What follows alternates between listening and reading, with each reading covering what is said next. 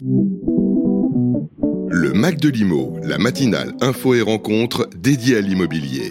En direct sur Radio Imo. Bonjour à tous, bienvenue sur Radio Imo. On est ensemble comme chaque vendredi, de retour en plateau. Et euh, je suis avec Grégoire Darico. Bonjour. Bonjour Bérénice. Journaliste Radio Imo, ravi de vous retrouver. Moi aussi. Pour accueillir notre invité, euh, Ludovic Delez. Bonjour. Bonjour.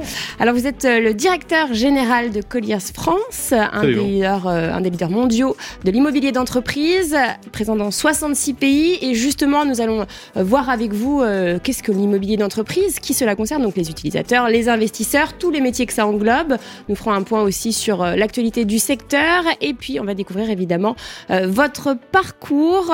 Euh, alors, il y a, Grégoire, c'est vrai que Ludovic a aussi choisi la programmation musicale. Tout à fait. qu'on écoutera dans quelques instants. Grande réflexion. Ah oui, j'aime beaucoup d'ailleurs. mais tout de suite, on va peut-être commencer avec, avec votre parcours, mhm. Ludovic. Ouais. Eh ben, quel est votre parcours? C'est vrai que l'immobilier, c'est pas quelque chose qu'on enseigne à l'école. Euh, c'est pas quelque chose qu'on découvre dans un parcours universitaire. Donc comment est-ce qu'on arrive sur l'immobilier? Et en plus l'immobilier d'entreprise, qui est peut-être encore plus particulier dans cette vaste galaxie de l'immobilier Comment on y arrive? Alors moi, de manière assez, euh, assez euh, banale, par mon papa en fait. En réalité, je me dessinais pas spécialement à l'immobilier. D'ailleurs, jusqu'à jusqu'à mes 20 ans, je savais pas trop ce que j'allais faire. J'étais pas très penché dans les études non plus. Je me cherchais un petit peu. Et puis, il y a un moment, euh, mon père travaillait en fait chez un promoteur immobilier en tant que directeur financier. Et il m'a proposé, bah, tiens, tu peux passer un stage, passer trois jours avec le, patron de la commercialisation, qui m'a accueilli fort sympathiquement. Puis là, j'ai découvert pendant trois jours un métier assez sympa. On visitait des bureaux, on mangeait dans des bons restaurants, on voyait des clients sympas. Je me suis dit, tiens, l'immobilier, pourquoi pas? Donc ça, c'était pour l'anecdote. Et puis ensuite, quand j'ai fait un BTS, j'ai fait un, un stage chez eux. Et là, j'ai vraiment découvert ce que c'était. Ça m'a beaucoup plu. Et à l'issue, j'ai fait une école de commerce euh, en alternance. Et l'alternance, au départ, je m'étais dit, tiens, euh, j'ai envie euh, de faire un métier un peu technique. Je sais pas pourquoi, mais m'étais pris ça dans la tête. Donc, je voulais commercialiser des petits robots. C'était à l'époque où ça arrivait. Donc, j'ai cherché pour commercialiser des petits robots un stage. Personne ne me prenait parce que j'avais une formation commerciale, mais pas du tout technique. Et tout le monde disait, non, non, faut être technicien, non, non, faut être technicien. Puis je me suis dit, bon, bah, j'ai fait un stage qui était sympa il y a quelques temps à l'immobilier. Je vais essayer l'immobilier. Et là, euh, j'ai posé candidature euh, chez tous les gros agents de la place à l'époque. Bourdet, ça s'appelait, hein, ça mmh. n'existe pas encore, CBRE. John Slang Wooten, euh, ouais. là, Secomi, Prime, etc. Auguste Toire. Auguste Toire. Et là, j'avais une présentation un petit peu particulière où je montrais que j'étais plus rentable qu'un négociateur. En fait, j'avais fait un tableau en montrant les coûts, les exonérations, vous savez, qu'on a avec le contrat d'apprentissage. Puis ça a hyper bien marché, j'étais pris dans les quatre. Ok. Et, et, là, je me suis challengé un peu moi-même et je me suis dit, bah, je vais prendre la boîte internationale en plein centre de Paris qui s'appelait John Slangwooten. Pour moi, un banlieusard né dans un milieu. Qui s'appelle JLL maintenant Absolument. Pour moi, pour un, quelqu'un de la banlieue qui est né dans un milieu polo, plutôt, on va dire, populaire et très euh, mixité sociale, bah, je débarquais un peu à Paris. Hein, euh, quand j'ai arrivé, 20 ans, pas la première fois que je venais à Paris, mais quasiment, et je me suis lancé dans une société internationale juste à la sortie de la plus grosse crise immobilière de 80, 93, 94. Donc on est au début des années 90 à ce moment-là. Début des années 90. C'est le moment où le marché euh, se casse la figure. Ah oui, il était, il, commençait un peu à remonter. Parce que j'ai commencé, c'est John Slowmouton à l'époque, donc comme stagiaire, en 94. D'accord. Donc voilà, en fait, et c'est ce, par, par ce, lien familial, même si mon papa n'était pas du tout dans la commercialisation. Mm. Moi, l'aspect commercial me plaisait, marketing, etc. Je suis arrivé dans l'immobilier. Et, plutôt donc euh, sur un aspect transaction, sur un aspect conseil, sur euh, quel, type de... Oui, j'étais plutôt sur... Moi, ce qui m'intéressait, c'était le commerce, euh, la transaction très clairement. Et en fait, quand j'ai été pris à l'époque par monsieur qui s'appelle Henri Charret, qui s'appelait Henri Charret, parce que malheureusement il est décédé, qui m'a accueilli chez JLL, John Wooten, pardon, et il m'a dit, bah voilà on monte une équipe grand compte, hein, donc on cherche les utilisateurs qui vont chercher plus de 5000 mètres carrés. Il faudra créer le fichier. Voilà. tout à fait. Ma mission, c'était de faire un fichier. Et ça va faire un peu troisième âge, mais c'est la réalité. Moi, j'ai commencé à faire le fichier avec le bottin, euh, les pages blanches. Hein. Hein, je, je, vous connaissiez pas, je me permets. Euh, euh, le 3615 Euridil, ouais. donc le Minitel arrivait, c'était extraordinaire. C'est vrai que c'est quelque chose de difficile à envisager, mais c'est à une époque où il n'y a pas du tout de parc informatique, d'outils informatiques, il n'y a rien. donc je crée ce fichier et rapidement je me dis que pour performer, il ne faut pas être tout seul, il faut une équipe. Donc j'embauche des stagiaires, moi-même stagiaire, et on commence bah, à faire de la prospection téléphonique. Et on arrive à créer, euh, pour l'anecdote, on a réalisé le premier emailing de l'histoire de John Slang Button. C'est-à-dire pour la première fois, on a réussi à faire un texte et on changeait l'adresse. Et donc, je faisais signer au négo les, 200 courriers qui changeaient juste d'adresse. C'était un miracle fait par IBM à S400 à l'époque. Donc, pour, pour revenir, c'était juste il y a 30 ans. Donc quand je vois aujourd'hui euh, les outils qu'on met à la disposition des gens, c'est enfin c'est une révolution industrielle même dans notre bah, métier. Aujourd'hui, on vous avez un CRM, euh, un CRM qui vous permet de, bah, faire ça. Bouton, on fait des cibles sur LinkedIn, euh, on fait enfin ça ça n'a rien à voir. Donc à l'époque, c'était ça. On peut revenir à l'époque, c'était en 94, ouais, 95. Il n'y a pas non plus si longtemps que ça en réalité, une trentaine d'années. Donc voilà, c'est comme ça que ça a démarré en termes de, parcours, comme je suis arrivé à, à l'immobilier d'entreprise. Et vous restez combien de temps chez JLL, John Langbutton ben, En fait, à l'issue de ce stage, je suis embauché comme négociateur junior. Donc je marche sur un secteur, euh, je faisais les 0,500 mètres carrés sur Nanterre, Rouet, Nanterre, et Suresnes. C'était mon secteur. Il fallait que je développe la présence de Johnson Wooten. Ça a plutôt très bien marché. le croissant ouest. Oui, c'était une partie du croissant. C'était trois villes. Hein. C'était très très découpé. Et donc j'avais le droit à ça, parce que comme je démarrais, je pouvais pas monter sur la défense, hein, parce que j'étais un petit junior, je démarrais, donc défense était réservé aux seniors, c'était le joli marché de l'Ouest euh, parisien. Donc je démarre là, ça marche plutôt bien. Au bout de trois ans, je deviens l'adjoint euh, de cette équipe. Et puis à un moment, euh, j'avais besoin un peu d'un nouveau challenge, on va dire. Et puis je, je vois une opportunité dans l'équipe Grand Compte qui avait été créée, qui était dirigée à l'époque par Valérie Brité. Et il cherchait quelqu'un depuis six mois. Et puis je me dis, tiens, pourquoi pas moi? Et euh, je me rappelle comme si c'était hier, hier, et Valérie aussi, qui, est quand même l'une des personnes qui a changé, je pense, ma carrière. On était sur le trottoir, rue de Friedland, on fumait notre cigarette. Hein. puis je lui dis, bah voilà, tu cherches quelqu'un au grand compte, moi ça m'intéresse. Et j'avais 26 ans. Là, elle me regarde, elle me fait, euh, j'avais été son stagiaire, hein, pour, mmh. donc elle me fait, bah pourquoi pas, c'est quand même une bonne idée. J'en parlais à Thierry Laroupon, tout le monde connaît. Ouais. Elle remonte à l'étage, elle en parle à Thierry, et Thierry dit, je trouve que c'est une très bonne idée. Et voilà comment je me retrouve au bout du bench de l'équipe euh, des seniors, 40 euh, euh, ans plus, on va dire, à 26 ans, pour faire des deals de plus de 5000 mètres carrés. Oui, parce qu'il faut juste expliquer que dans ces métiers, quand on est jeune, on commence effectivement par les transactions sur des petites surfaces et au fur et à mesure de l'évolution, on augmente de surface et de, secteur géographique. Et de secteur géographique, Pour terminer sur ce qu'on appelle QCA, donc le, oui, prime. Soit vous êtes QCA, qui est le secteur prime, on va dire, soit soit vous êtes grand compte en fait. Donc quartier central des affaires, plutôt le centre de Paris. exactement. Donc voilà comment je me retrouve et là c'est extraordinaire. J'ai trois ans, je fais trois ans ça, c'est c'est génial. Hein. Je fais toutes les grosses commercialisations euh, à l'époque Cœur Défense, euh, les immeubles de Hero, euh, tout le développement de, tous les concepts d'Hero qu'on connaît aujourd'hui, mais qui sont devenus, enfin maintenant, qui ont énormément changé. Et, la défense qui est, un jeune, qui est un jeune quartier en plus, ah, oui. si je puis dire. La, défense, Ouest, Paris, c'est extraordinaire. Et à l'issue de ça, Thierry me demande de reprendre l'équipe que j'avais quittée qui va pas très bien. Et là, je deviens euh, patron de l'équipe Ouest euh, pendant deux ou trois ans à peu près. D'accord. Donc en gros, je suis resté 8-9 ans chez, chez Johnson. Ok. Et après que se passe-t-il? Et après, qu'est-ce qui se passe? Euh, Il se passe un moment où, quelque part, j'ai mes mentors qui quittent. Hein, John, John Wooten, à savoir Thierry Valéry. Je me retrouve là, à la tête de l'Ouest. Ça fait trois ans. Trois ans, c'est pas que je commence à avoir fait le tour, mais je me dis j'ai envie d'autre chose. C'est un cycle. Et donc euh, là, je suis euh, sollicité par une société qui s'appelle à l'époque euh, Cushman McPhil Hill Baker, un truc vachement simple au téléphone. Et là, j'ai le patron de l'époque qui s'appelle Thierry Juteau qui me dit Tiens, Ludovic, je veux créer. On a développé Paris QCA et on a une équipe sur toute la région parisienne qui, qui végète un peu. Est-ce que tu pourrais pas venir là la reprendre en main? Et là, ce challenge me plaît. Énormément. Je me dis, c'est un nouvel entrant. C'est aussi une société anglo-saxonne en termes de culture, mais en termes de culture de partnership. C'est encore une des dernières boîtes où on peut être ce qu'on appelle equity partner, etc. Je trouve que ça a un sens, puis c'est un challenge qui, m'intéresse. Et là, bah, je rentre dans ce challenge tête baissée, on va dire, en 2004. Et là, c'est le début d'une grande aventure. Vous êtes resté très longtemps chez 17 ans. 17 ans, chez Ça compte dans une vie professionnelle? Ah, énorme, ouais, c'est énorme. Déjà, ça compte euh, à la fois dans, dans ce que j'ai pu faire et qu'on m'a laissé faire euh, chez Cushman, à la fois les gens que j'ai rencontrés, un hein, Thierry qui m'a apporté énormément, notamment sur la partie équilibre vie privée, vie professionnelle, et d'arriver à gérer le management, le business, etc. Ensuite, j'ai croisé Olivier Gérard, qui a été aussi mon président avec qui j'ai eu une très bonne relation, qui m'a laissé beaucoup d'autonomie en m'accompagnant.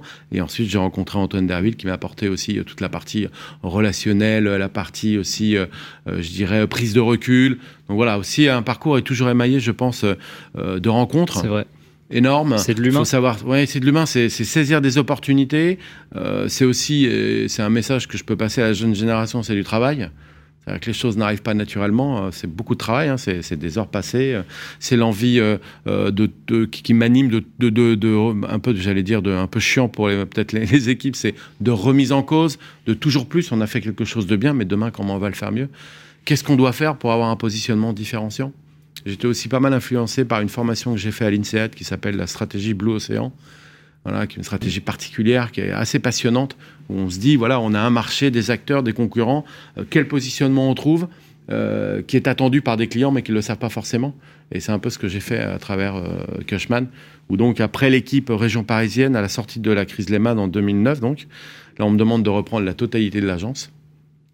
Et c'est là, effectivement, que je prends à la direction de cette agence où Cushman euh, trouve un peu son identité sur le marché en transactions locatives.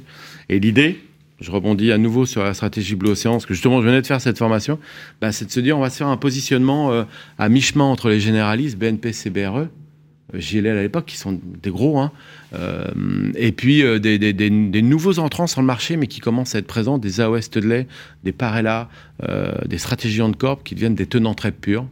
Et je me dis, bah tiens, nous, on va créer une équipe, on va être juste au milieu. On va à la fois avoir la même méthodologie que les tenants TREP en termes de conseil utilisateur, donc un conseil utilisateur très proche euh, du Lisaptra, du cash flow, euh, euh, des présentations en COMEX, etc. Vraiment de la recherche, mais en même temps avec des gens qui connaissent le marché. Donc on va venir voir au client en disant on vous accompagne techniquement, mais on vous dit dans quel immeuble vous allez pouvoir aller. Et en fait, la coordination des deux m'a positionné un peu au milieu de toute l'équipe. Et pendant 7-8 ans, on a vécu une période assez incroyable chez Cushman, où on s'est positionné euh, rapidement comme un des intervenants euh, euh, sur le marché en grande surface. On a été tous les ans dans le top 3, top 4 des, des, transactions de plus de 5000 en nombre et en volume avec une équipe à l'époque, j'ai jamais dépassé 30 personnes. Et puis vous êtes dans une boîte qui est aussi en pleine croissance. Il y a eu l'absorption de DTZ. Ah, après ça, ça arrive après cette équipe grand compte. et là, je suis là, je me dis prend une, on est bien. et puis hop, il arrive un nouveau challenge. Effectivement, là, l'acquisition par TPG qui avait acquis DTZ de Cushman Wakefield. Et là, effectivement, d'un seul coup, on se retrouve avec une société qui va être beaucoup plus généraliste. Donc, je me retrouve avec des équipes où on doit cumuler à la fois la culture DTZ et la culture Cushman. Même si on est sur le même métier, en réalité, la culture est très différente. Ça a été assez, assez compliqué d'ailleurs, euh, en termes de culture. Pour, c'est ça, comment on vit deux cultures qui, se, qui tout d'un coup deviennent. Euh, est-ce qu'on arrive à créer une culture commune? Est-ce qu'il y a des confrontations? Est-ce que. Je pense que c'est très compliqué d'arriver à faire une culture commune en réalité parce que chaque personne de chaque équipe reste ancrée euh, sur ce qu'elle a fait et ce qu'elle a vécu euh, les dernières années. Mm. Et même si de se dire, on, quelque part, on, cumulait des parts de marché, on trouvait ça intéressant, mais en fait, la manière de travailler n'avait rien à voir. Cushman, on était, on était devenu assez qualitatif, avec vraiment du conseil. DTZ était plus broker dans l'âme, au quotidien. Et là, et là, je vous assure, non, non, c'est plutôt un affrontement. Et, les rouges et les jaunes restent les, rouges et les jaunes. Hein. on peut le voir dans le sujet à la télé. Ça reste, hein, en réalité. Même si vous faites, on a fait des séminaires, on a fait euh, euh, du brainstorm, on a fait, on a essayé de trouver une entité, ça reste quand même un peu marqué. La n'a pas fonctionné. Elle a fonctionné, mais aussi, euh, en fait, vous êtes obligé quelque part, les têtes les plus fortes historiques, en fait, mm. partent pour résumer, parce qu'elle ne se retrouve pas forcément dans la nouvelle identité. Et je dirais c'est à la fois l'apport 209 et un renouvellement qui vous permet de donner un nouvel élan et une nouvelle identité. Donc 17 ans chez Cushman. Oui. Et puis là, tout d'un coup, une nouvelle aventure. On se remet en question. On se remet en question. Oui, je pense que c'est euh, un. Est-ce que c'est ça qui s'est passé? Ouais, C'est un ensemble d'éléments. Je pense qu'il y a un, euh, la période du Covid, avec euh, là euh, je dirais, euh, comment on va dire ça, un comportement, une attitude de l'actionnaire euh, vis-à-vis globalement de, en termes d'économie qui est assez saignante. Hein, un, fonds opportuniste américain, c'est assez, voilà, il débarque un jour, vous avez le fichier le chef, vous avez la liste des gens qu'il faut sortir. Pendant le, après le confinement. pendant le confinement. Ils arrivent, ils disent bon bah voilà, on va falloir baisser, on va diminuer le chiffre d'affaires par deux faut baisser l'effectif par deux. Hein. Et là, c'est assez, euh, c'est assez inhumain, on va dire, comme, euh, comme Je ne m'y retrouve pas forcément. Derrière euh, la cinquantaine, il hein, faut être clair aussi, j'arrive, je me dis, tiens, 50 ans, c'est un virage à prendre, c'est peut-être maintenant. On sort du Covid, on a fait le travail qu'on devait faire, le marché repart, et là, vous avez un nouveau actionnaire qui vous dit, non, non, mais non, EBITDA, EBITDA, EBITDA, on recrute pas. Ben, vous dites, mais, mais pour se redévelopper, il faut réembaucher, il faut repartir, il faut repartir une dynamique. Et là, vous n'avez pas un, vous avez un directeur financier.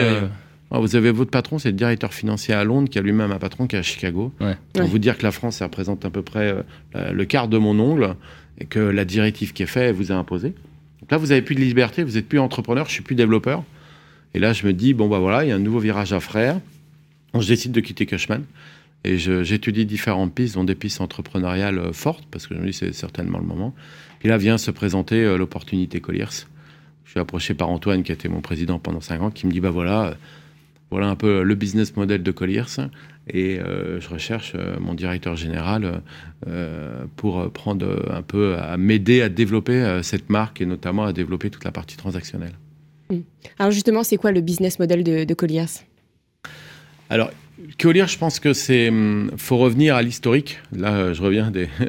Euh, au départ, Colliers, en fait, c'est une marque qui, au fur et à mesure, s'est euh, développée euh, dans le monde en rachetant énormément d'entreprises. C'est une marque canadienne à la base. Hein. Oui, c'est toujours. Hein. Mm. L'actionnariat est canadien. Le créateur a toujours un peu moins de 10%, 10 des parts. C'est coté à Toronto et au Nasdaq. C'est canadien. Mm. Ce qui veut dire aussi que la culture, elle est moins prononcée à l'ATP, l'actionnaire américain fonds opportuniste. C'est mm. quelque chose de différent. Ça, c'est une première chose. Deuxième chose, c'est un modèle entrepreneurial. Lui, c'est un entrepreneur et en fait, il rachète des sociétés. Et sur les différences pays où il s'implante, en fait, on rachète des entrepreneurs un peu leaders sur leur métier et il agrège l'ensemble. C'est ça le modèle. Et c'est ça qui m'a plu parce que ça reste entrepreneurial. Qui veut dire s'il fait ça, il conserve les managers et les associés au capital, hein, même si je suis associé au capital de Colliers France, il les associe au capital et leur donne une certaine forme d'autonomie. Vous êtes responsable de votre entreprise de votre PNL, dès l'instant que vous avez un équilibre financier, bien évidemment. Et ça, c'est très fondamentalement différent. Et c'est assez malin pour impliquer les collaborateurs, en fait. Ah bah, ça me donne... Euh, bah, c'est plusieurs choses. Un, euh, forcément, vous impliquez les dirigeants. Deux, euh, mm. je pense que vous donnez une forme d'agilité, mm, mm. parce qu'on décide par rapport à ce qui se passe sur le marché, pas par rapport plus réactif, plus agile. Donc, c'est pas le cours de la bourse qui voudrait, pour résumer. C'est aussi un autre élément fort, c'est que Aujourd'hui, les grandes entités euh, se sont organisées de manière très verticale en silo. C'est-à-dire, vous avez euh, le capital market qui est drivé euh, depuis Londres pour l'Europe, vous avez le property management qui peut driver depuis la Hollande de manière verticale, et vous n'avez plus du tout d'horizontalité. C'est-à-dire que les métiers se parlent encore moins ensemble. Et, c'est exactement le modèle inverse qu'on souhaite proposer chez Collier. Je réponds à votre question par rapport à ça. Nous, notre business model, c'est aujourd'hui comment, devant un client, on met en face une équipe projet pluridisciplinaire et pas uniquement un interlocuteur qui prêche sa paroisse, son silo et son PNL. C'est une équipe projet. Je pense qu'aujourd'hui, dans la complexité, je dirais encore plus qui est, qui en ce moment et qui arrive invraisemblablement, on a besoin d'approcher des clients pour leur, en leur proposant une vue à 360 pour les accompagner, parce qu'il ne suffit pas juste euh, d'envoyer un dossier à 10 investisseurs aujourd'hui pour le vendre, c'est devenu beaucoup plus complexe. Il ne suffit pas d'envoyer une sélection d'immeubles à un client pour qu'il choisisse son implantation géographique. Ça n'existe plus. Tout le monde, pro les clients se sont professionnalisés. Mm. Et nous aussi, on doit beaucoup être plus dans le. C'est qui vos clients, justement? Alors aujourd'hui, on a, on va dire, deux grandes typologies de clients, hein, clairement. Tous les propriétaires. Donc quand je dis propriétaire, hein, tout ce qui est propriétaire d'immeubles, euh, les investisseurs, donc assurance, SCPI, les fonds, euh, les promoteurs, toute cette partie-là qui, qui, donc développe ou possède les immeubles. Toute surface confondue. Toute surface. Alors je reviendrai sur la surface, c'est là où on a un positionnement un petit peu particulier. Et les entreprises qui recherchent des locaux ou qui ont une réflexion euh, euh, sur leur schéma d'implantation. Qui Donc qui recherchent en tant que locataire ou, ou acheteur Peu importe, qui recherchent des locaux. Peu importe. Après, nous, en termes de surface, sur le marché francilien, là aussi, hein, l'idée, c'est de pas d'être présent partout et d'être un généraliste, c'est d'être assez ciblé. Et nous, notre objectif, c'est plutôt d'être sur Paris et la première couronne ouest, hein, qui représente à peu près 70% du marché, et plutôt sur les surfaces au-dessus de 800 000 m2. Pourquoi ce positionnement? Parce que pour, pour, absorber euh, la géographie, il faut être nombreux. C'est pas la mm. philosophie. Hein. On peut pas avoir des armées comme peut avoir mes concurrents avec 200 brokers sur le marché. Ce sera pas du tout le modèle. Et pourquoi à partir de 800 000 mètres carrés? Parce que je pense qu'à partir de cette surface-là, c'est des gens qui ont besoin d'un conseil, d'un service, qui attendent quelque chose. Vous avez euh, une boîte structurée avec au moins 50-60 personnes. Euh, l'immobilier commence à être un outil industriel. Euh, sa recherche se fait pas uniquement par Internet. J'ai envie de dire qu'en dessous de 500 mètres carrés, aujourd'hui, avec le développement des outils digitaux, la personne, elle est, le, je caricature, mais elle est le soir, hier soir, elle regarde les sites, elle trouve les locaux, elle prend des rendez-vous pour visiter. Celui qui cherche au-dessus a une démarche un peu plus a besoin d'une démarche un peu plus euh, qualitative, de l'entourer sur sa politique de change, de workspace, sur ses travaux, euh, euh, sur sa sortie de bail, mm. sur le flux de ses salariés, demain sur son empreinte carbone. Oui, c'est 800 1000 mètres carrés, pas 800 000. Non, pas 800 000, mais ça, on ne ferait pas, pas grand-chose. ça pourrait être de 800 à 1000, à partir de 1000 mètres carrés, je vais résumer. en gros, c'est 50 salariés, 50, 60 salariés. pas de petites PME, plutôt pas de, des, boîtes structurées. Pas du tout le modèle. Euh, vous parliez du, Covid tout à l'heure. Alors c'est vrai qu'on a beaucoup parlé de l'immobilier euh, d'entreprise de bureau à, ce moment-là, mm. avec un, changement des usages, avec euh, une prise de conscience des collaborateurs. Comment ça, comment ça a impacté justement votre travail, les métiers de Colliers Est-ce qu'il y a eu un réel changement? Est-ce qu'il y a eu un, réel renouveau des nouvelles tendances? Ah, Clairement ça a développé le de manière très très synthétique. le Covid a développé le télétravail. A changé le rapport au bureau. Du a changé le rapport au bureau. Et, la conséquence de cela, c'est à la fois en termes, je dirais, pour le marché de surface prise à bail, où clairement, il faut être réaliste, les entreprises aujourd'hui ont besoin de 20 à 30% de moins de surface parce qu'elles ont moins de collaborateurs au bureau en permanence, parce qu'elles ont accordé euh, quelques jours de télétravail. Euh, et, ça, ça, va durer? Ça, je vais finir sur la première question. Ça, et, aujourd'hui, la problématique, c'est plutôt pour beaucoup d'entreprises, c'est de faire revenir les collaborateurs au travail. Euh, à la question, est-ce que ça va durer? Je pense qu'on va continuer sur une notion de télétravail. C'est un acquis, ça. Oui, la vraie question, c'est est-ce qu'on va continuer Parce qu'avant 2020, euh, c'était un gros mot, télétravail. Oui. Mais là, c'est un acquis, en, je dirais, entériné pour les, les travailleurs. J'entends aujourd'hui quand même des entreprises qui s'interrogent sur la pérennité du télétravail, en tout cas de 2-3 jours.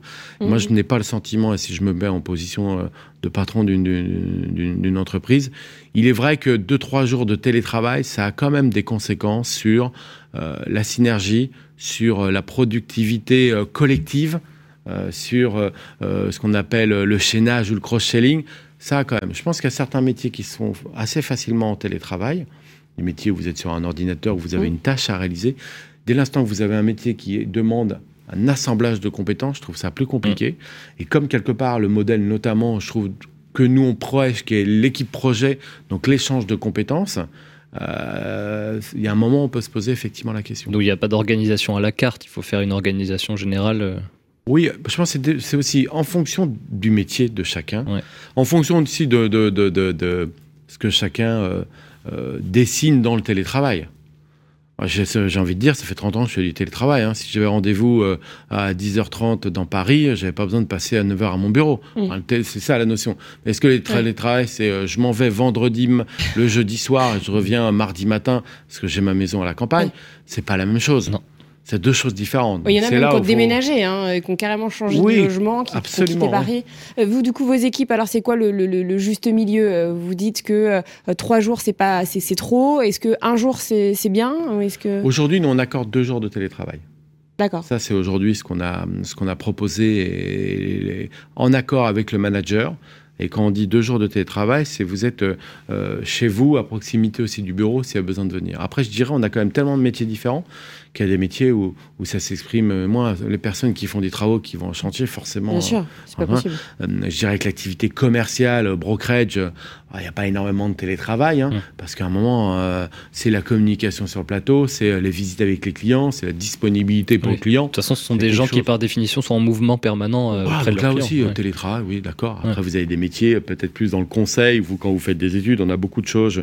on a des chercheurs, on a des data scientists, etc je comprends, il peut être chez lui euh, beaucoup plus euh, tranquille, on va dire. Mm. Mm. Après, c'est à nous aussi euh, de créer les moments de rencontre. On a mis un premier étage, un peu de coworking où les gens peuvent venir. Vous avez une salle silence où vous pouvez vous isoler. on a fait aussi quelque chose d'assez différent et de, je dirais d'avant-gardiste et je pense qu'il va peut-être se développer. on a décidé de fermer nos, locaux le vendredi. C'est-à-dire qu'aujourd'hui, la société Colliers, le vendredi, est fermée. Donc c'est télétravail pour tout le monde Voilà. Donc déjà, ça a rendu un service au manager, c'est qu'il y a une journée qui est imposée, c'est le vendredi. par définition. C'est plutôt sympa parce que d'autres boîtes, c'est l'inverse. Hein, sauf le vendredi. Pourquoi on a fait ça? Parce que, un, on s'est rendu compte qu'on avait allé 15% de l'effectif le vendredi. Ça, je le vois quand on visite euh, des locaux en site occupé, il n'y a, pas grand monde le vendredi. Donc on s'est dit, pourquoi on allume un immeuble avec la clim, le chauffage, le vendredi alors qu'on a 15% de l'effectif L'intérêt, on a une politique RSE qui est assez forte. Nous, on a un enjeu d'être net carbone zéro en 2030. On a réduit notre empreinte carbone de 35% en un an, notamment en fermant le vendredi. Donc on s'est dit on va fermer le vendredi, mais on va donner aux collaborateurs plusieurs sujets. La première chose, ils ont euh, bien sûr la possibilité d'aller chez le client. La première chose, ils ont notamment la possibilité d'avoir accès à une, application qui leur permet de réserver des tiers-lieux. Donc, il s'est créé une communauté Colliers dans les tiers-lieux, où les gens se retrouvent à proximité de leur domicile. Vous avez des partenariats en particulier avec certains Oui, c'est une application qui vous permet de réserver autant du Regus, du WeWork euh, que du, Morning, etc. Tout. Et ça, c'est pour ceux qui ne peuvent pas télétravailler de chez eux, en fait. Absolument. et qui ont envie de se retrouver. Mm. aussi ça.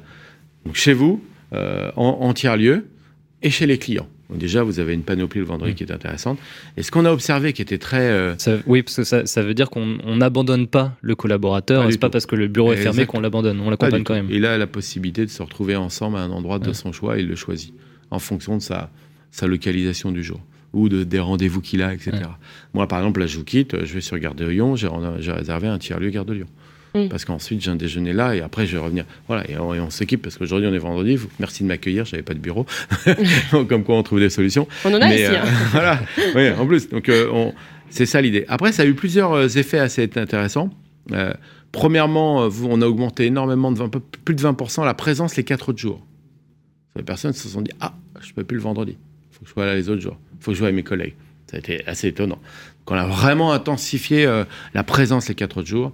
Et pour l'anecdote, c'est assez drôle aussi, c'est les, personnes qui ont été le plus euh, inquiètes de ce changement, et eh ben, contrairement à ce que tout le monde aurait pu penser, c'est la jeune génération. Ceux qui, même lors de l'entretien d'embauche, qui disent, je vous préviens, c'est pas, définissez, pas chez vous. Euh, définissez jeune génération. Euh, oui, c'est une bonne question. les, ouais, les, moins de 30, moins de 25. Moins de 25. Donc nous, ça y est, on est plus jeunes. Ah oui, on, nous, on entre les deux. Désolé.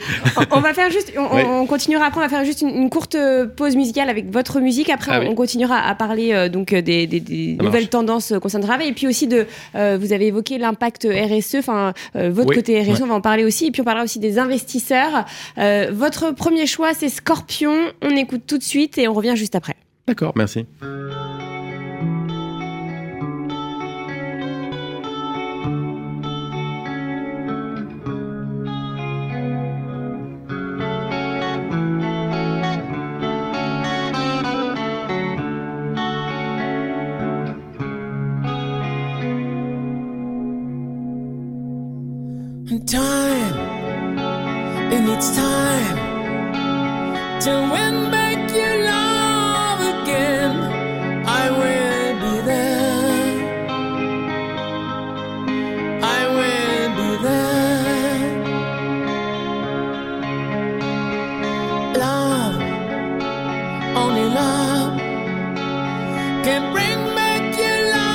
Someday.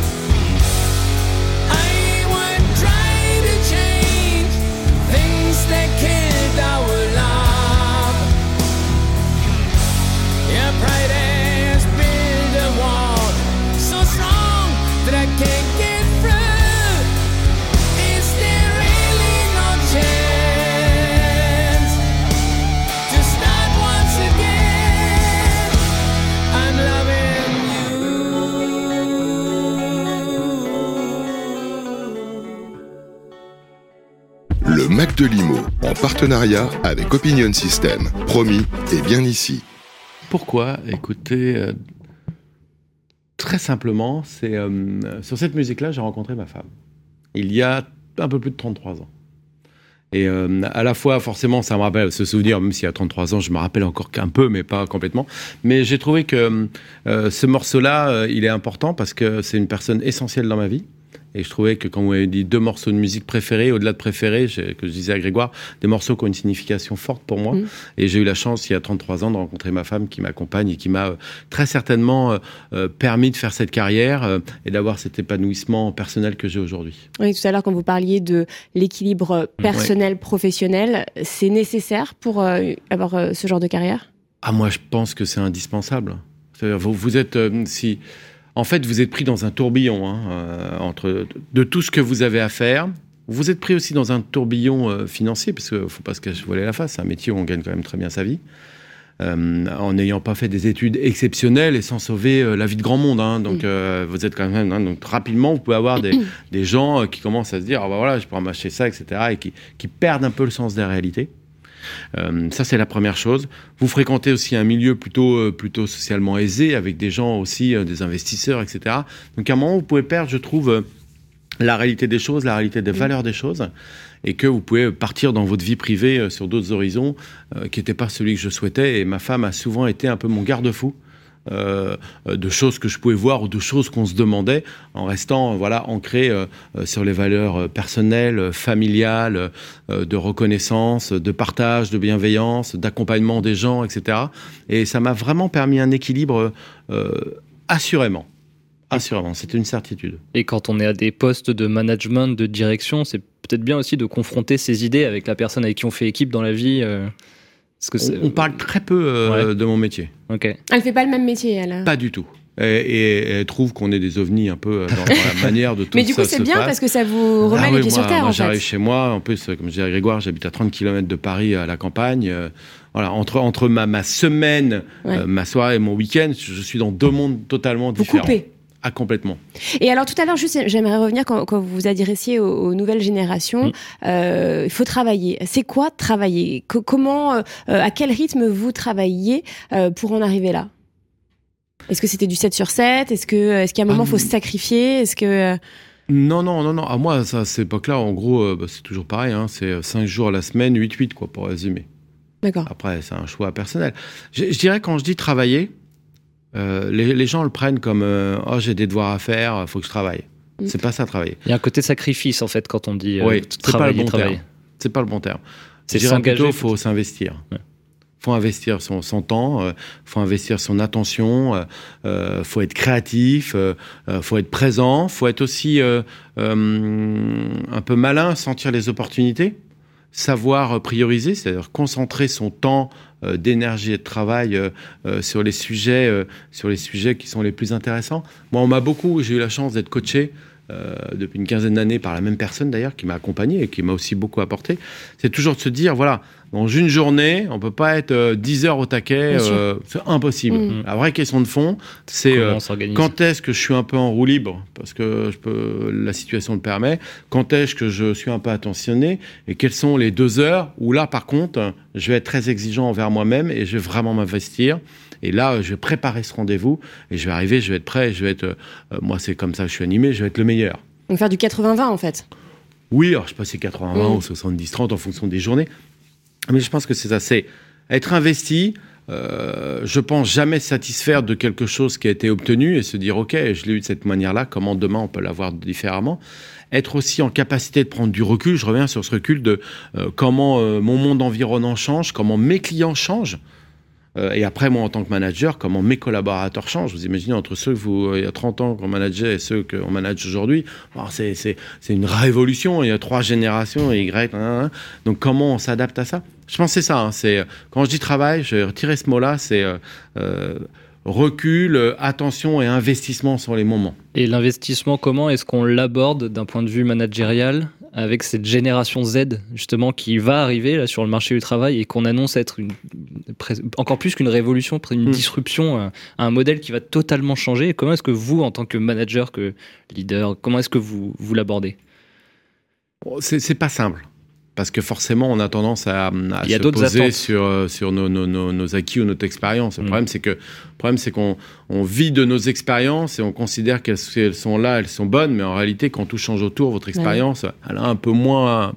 Je dirais pas qu'elle est utile, mais, mais non, c'est les, les, aborder, je pense qu'ils vont aborder euh, la relation avec l'entreprise de manière beaucoup moins euh, euh, prégnante, dans le sens où nous, quand on commençait, à un moment, enfin à mon époque, on arrivait, on se disait, bon, on va faire carrière dans cette entreprise. Mmh. Eux, ils vont pas faire carrière dans une entreprise, ils vont faire carrière dans ce qui leur plaît en termes de métier, d'environnement, où ils vont sentir qu'ils vont avoir un équilibre entre leur vie pro et leur professionnel, professionnel, et un épanouissement personnel, et que ça leur plaît. Et surtout que là où ils sont, on partage leurs valeurs on partage leurs valeurs, à la fois, on parlait un peu de RSE, leurs valeurs euh, en termes de RSE, euh, leurs valeurs où ça leur donne un sens. Ils viennent au travail en se disant, je viens pas là pour gagner ma paie, pour payer mon loyer, mon crédit, enfin mon crédit, euh, tiens, je vais dire, pour payer mon crédit et me nourrir. Non, je viens là au travail pour que ça me donne l'opportunité de, pouvoir faire ce que j'ai envie de faire aussi à l'extérieur. Donc, c'est n'est pas du tout le même rapport. Donc, moi, en tant que manager, c'est quoi? Bah, C'est un, leur donner l'opportunité de s'épanouir je pense que c'est ça le sujet. S'ils ont envie de changer de métier, qu'ils changent de métier. S'ils ont envie de se former, qu'ils changent euh, aussi, qu'ils puissent avoir accès à le former. Qu'ils retrouvent une entreprise dans laquelle, je pense, on donne chez Colliers un sens. Je reviens, on n'est pas une grosse entreprise, on, a, on veut de la bienveillance, on veut de la partage de connaissances, on veut de l'équipe projet. Donc ça, je pense qu'on nourrit la nouvelle génération à travers ça énormément. Après, il y a quand même des postulats de départ où je pense que euh, pour que ça fonctionne, en tout cas les, gens qu'on accueille chez Collier, il faut quand même avoir un minimum de valeurs. Et ces valeurs, c'est euh, un, euh, le respect de l'autre. deux, il y a quand même une notion, je dirais, un peu de méritocratie et que quelque part ceux qui vont faire mieux que les autres à leur manière, forcément, seront plus récompensés que ceux qui font moins bien. Et ça, c'est dans une société, c'est de cette manière-là. On, est une société aussi euh, à, une volonté capitalistique, avec une volonté de gagner de l'argent et de faire gagner de l'argent aux gens et, aussi à notre actionnaire. Donc voilà, c'est cet environnement-là sur lequel je pense qu'il est important partageons des valeurs, donnons la possibilité à cette génération de s'exprimer, comme je disais au moment, de se former, euh, de venir à des temps de travailler. Euh, pas, vous voyez, ils ne travaillent pas la matinée, mais par contre, à 22 heures, vous recevez l'étude ou l'analyse qui est la plus pertinente qui soit. Moi, ça me pose aucun problème. La seule chose, c'est qu'on ne peut pas avoir parfois une génération qui, euh, éduquée, chouchoutée, euh, choyée, euh, arrive au travail en pensant qu'on va être comme les parents à leur donner tout ce qu'ils veulent, mmh. sans ranger ta chambre et sans être à l'heure pour manger. Je suis désolé, mais, mais, mais là, là, on a changé de rapport. C'est pas la même chose. C'est-à-dire qu'on attend aussi de leur part un investissement, une forme de, de, présence, une forme de voilà. Et c'est là où parfois quand on accueille des jeunes générations, parfois, on se dit, bon, euh, le truc ne tombe pas comme ça. Hein. on est dans un métier commercial, en pleine crise en ce moment, on en parlera tout à l'heure. Il euh, faut sortir dans la rue, il faut quand même aller un minimum euh, se battre et aller chercher le client mm. en essayant d'être au moment du rendez-vous pertinent, préparant ce rendez-vous pour être pro. Quoi. Alors justement, l'actualité du secteur. Eh oui, l'actualité du secteur. Alors Fallait bien qu'on y arrive. Bah oui, fallait bien. On va terminer avec euh, avec ça. Euh, c'est vrai que les temps sont durs. Euh, comment ça se traduit pour pour vous au quotidien, pour les équipes? Alors, on a, on va, on, va pas bouder notre notre plaisir.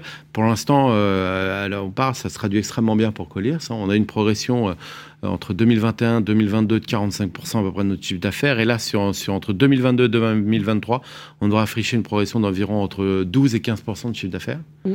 Donc c'est-à-dire qu'on continue dans notre élan, même si forcément la crise a un impact et le ralentit. En France ou à l'international En France, hein, je parle vraiment en France.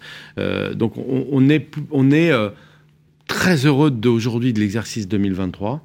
Euh, si je parle du pôle transaction, grosso modo, entre 2021 et 2022, on a doublé notre chiffre d'affaires hein, sur le pôle transaction.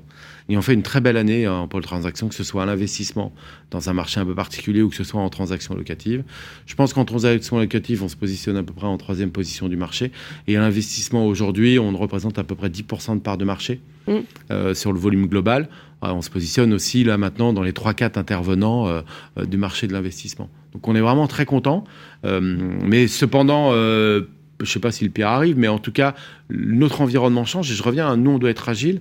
Euh, demain, l'investisseur, de quoi il a besoin, selon le type d'investisseur, et demain, l'utilisateur, dans un monde un peu différent, de quoi il a besoin, et c'est à nous de réfléchir et d'apporter la solution à travers la compétence qu'on a chez Colliers, ce qui est vraiment, là j'insiste, très forte en termes de conseils, euh, des data scientists, des chercheurs, euh, des gens qui font du workspace, du change, qui sont en avance sur le sujet. tout ce qui est RSE, carbone, etc. On est quand même très pointu sur ces sujets-là. Et je pense que c'est ce qui va nous aider à apporter à nos clients dans cette, un peu cette tempête et cette inquiétude une sérénité en, en étant à leur côté. Là, on est dans un environnement de taux qui remonte, hein. bon, sauf, euh, mm. euh, bon, c'est vrai que depuis hier, la, BCE a décidé de ne pas les de le maintenir. Euh, qu'est-ce que ça change au niveau des investisseurs? Pour beaucoup de classes d'actifs De nombreux sont dans l'attentisme. Est-ce que c'est le cas pour l'immobilier de bureau? Oui, je pense, je ne sais pas si l'attentisme est le, le terme. Si quand même c'est l'attentisme. En fait, ce qui s'est passé, de manière simple, on l'a dit plusieurs fois, c'est que le coût de la dette a énormément augmenté en très peu de temps. Aujourd'hui, euh, vous avez un taux de swap à 5 ans qui doit être autour des 3,50 aujourd'hui. En gros, vous empruntez pour 5%. 5%. Mm. Ce qui veut dire que mécaniquement, euh, si vous avez recours à la dette, bah, acheter à un taux à moins de 5, ça devient compliqué. Mm, mm. Euh, ce qui veut dire que d'un seul coup, tout le marché qui était à moins de 5% est un marché qui, en face de lui, ne peut avoir que des acteurs qui ont de la liquidité et donc du cash. Donc vous diminuez d'un seul coup. En même temps, ça, c'est le premier constat.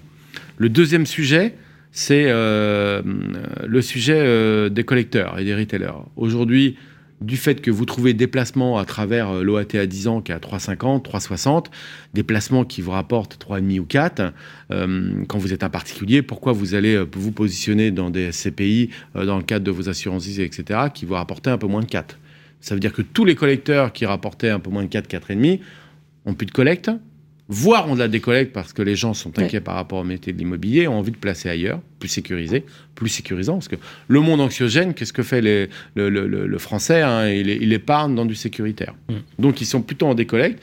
Les seules SCPI qui tournent encore, c'est celles qui rapportaient plus de 5% parce que là, un vrai flux. Donc là, elles y restent. Vous avez ce marché-là. À côté de ça, vous avez en même temps forcément une dépréciation de l'immeuble. Hein forcément, quand vous avez une dette plus forte, bah, l'immeuble baisse en termes de valeur. Aujourd'hui, vous avez des expertises au fur et à mesure, les valeurs baissent. Ce qui veut dire, vous avez notamment pour les assureurs un problème de bilan, d'équilibre dans leur bilan. Donc eux aussi, ils vont être déséquilibrés, donc ils vont pas pouvoir investir euh, dans l'immobilier. Puis aussi, se disent, bah, au lieu d'acheter dans l'immobilier, je vais acheter dans, le marché à terme, dans les actions. Quand c'est une baisse de valeur, c'est une baisse de quel ordre concernant les immeubles? Oh bah, alors ça c'est une question euh, trop large en fait. Ça dépend vraiment. Ça dépend vraiment des, secteurs. Bah, ça dépend de l'immeuble. Euh, aujourd'hui, en plus, ça devient de plus en plus sélectif, hein, parce que vous avez, vous avez le, secteur géographique, vous avez euh, qui, qui, fait est-ce qu'il y a une dynamique tertiaire ou pas? Là, on vient au Covid, mais le mm. Covid aussi a un énorme effet sur, sur on va dire, un peu le recentrage dans Paris. Hein. Mm. Ça veut dire que des secteurs deviennent beaucoup plus difficiles, hein, comme le Nord, l'Est, etc. Donc la position géographique, vous avez l'immeuble, ses qualités techniques intrinsèques, mais vous avez aussi sa capacité à passer les enjeux euh, RSE euh, dans les années à venir. Ça, ça vous change la valeur. Mais je dirais, c'est des, des, des baisses aujourd'hui euh, qui peuvent aller de 10 à de 10, de 10 à 20%, voire à 25%. Je pense même qu'il y a certains immeubles, tout à fait, clairement, qui aujourd'hui, en termes, en bureau, n'ont plus de valeur. Parce qu'ils sont dans des secteurs géographiques dans lesquels il n'y aura plus demain d'entreprises qui iront s'installer par exemple je pense que dès l'instant que vous vous éloignez, que vous êtes sur des secteurs, que ce soit à l'ouest, à l'est, vous êtes en, après la première couronne, dès l'instant que vous avez moins de plus de transport en commun, que vous avez un immeuble qui n'a pas de, caractéristiques ESG euh, e euh, prégnantes, qui est dans un environnement dans lequel il n'y a pas de service, vous avez un immeuble de bureau qui a été construit au milieu d'une zone industrielle, par exemple, un exemple, il n'y a, plus, a plus de valeur bureau. Hein. Donc les grands la campus, valeur, le prix du foncier. Hein. Les grands campus style Saint-Denis, c'est fini? Aujourd'hui, ils sont occupés, donc je ne vais pas dire qu'ils sont finis, mais c'est vrai que si demain, euh, euh, vous avez 100 000 mètres carrés de campus à Saint-Denis qui se libère, qui est-ce qui va y aller Qui va y aller? Ça une vraie, vraie question. Après, il y a le, Grand Paris. C'est quand même. Euh, oui, mais c'est vrai que le Grand Paris, je dirais, il a tendance à, améliorer les transports en commun de certaines zones, mais qui étaient aujourd'hui des zones peu tertiaires en réalité. Hmm. On va regarder le Grand Paris et les gares qui arrivent, c'est pas des zones très tertiaires autour. Hein. C'est pas parce que dans ce coup vous décidez de mettre un RER ou un métro à 40 minutes ou à 30 minutes du centre de Paris que vous créez, euh, vous créez un environnement tertiaire avec des bureaux. Il n'y a que les maires qui pensent qu'ils vont développer un marché tertiaire, hein, euh, ce qui fait qu'ils résistent pour la transformation. Mais Mais c'est pas une réalité. Quand vous voyez euh, aujourd'hui le mouvement des entreprises, il est, il est, je reviens à Paris. Pourquoi? Je reviens, génération. Télétravail, génération, voilà, ils n'ont pas envie aujourd'hui, et eux et nous non plus d'ailleurs, enfin plus personne n'a envie de se faire une heure un quart de transport en commun. moi, je voyais mon père et ma maman qui le faisaient tout le temps. aujourd'hui, je l'imagine même pas. Mm. Alors quand je vois mon fils de 22 ans, lui, il me dit, moi, à plus de 10 minutes de la maison, ce sera pas possible, quoi. il n'y a qu'à regarder le taux de vacances historique à la défense, par exemple, ou les zones comme ça, et voilà, on comprend que. Oui, encore la défense. Alors ça, je, je me permets, Grégoire, de vraiment nuancer le sujet, parce que euh, le taux de, de, de, vacances, c'est le mètre carré vide par rapport à, au stock. Euh, ce qu'il faut voir à la défense, c'est quand il y a une tour qui arrive, elle fait 60 000. Hein. Dans Paris, pour faire 60 000, il faut, faut 10 immeubles de 6 000. Ah, c'est à peu près ce qui arrive une fois par an, dans l'année. Donc c'est là aussi l'effet euh, taux de vacances à la défense, c'est lié au volume qui sont livrés alors que vous avez un marché aujourd'hui à la Défense qui se porte plutôt bien. Hein. C'est le deuxième marché en termes de dynamique après Paris.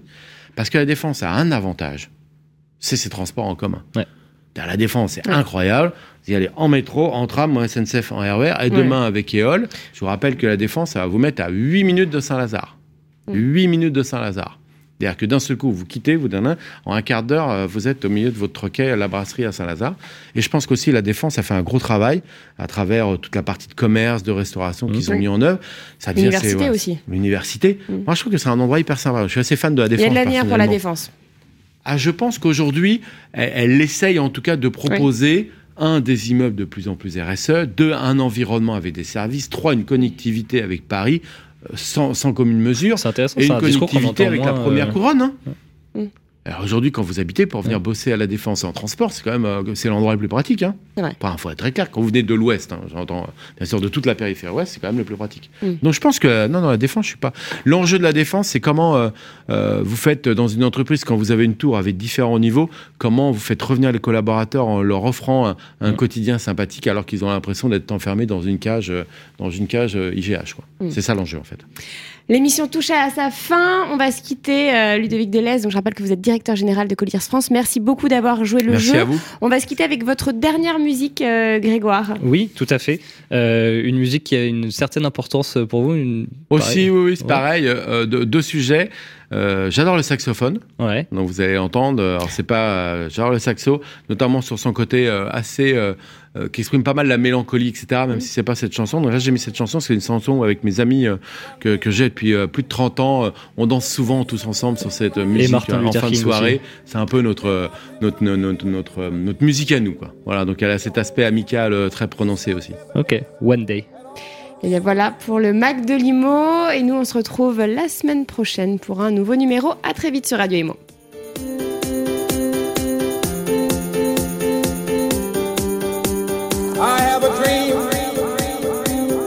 One day on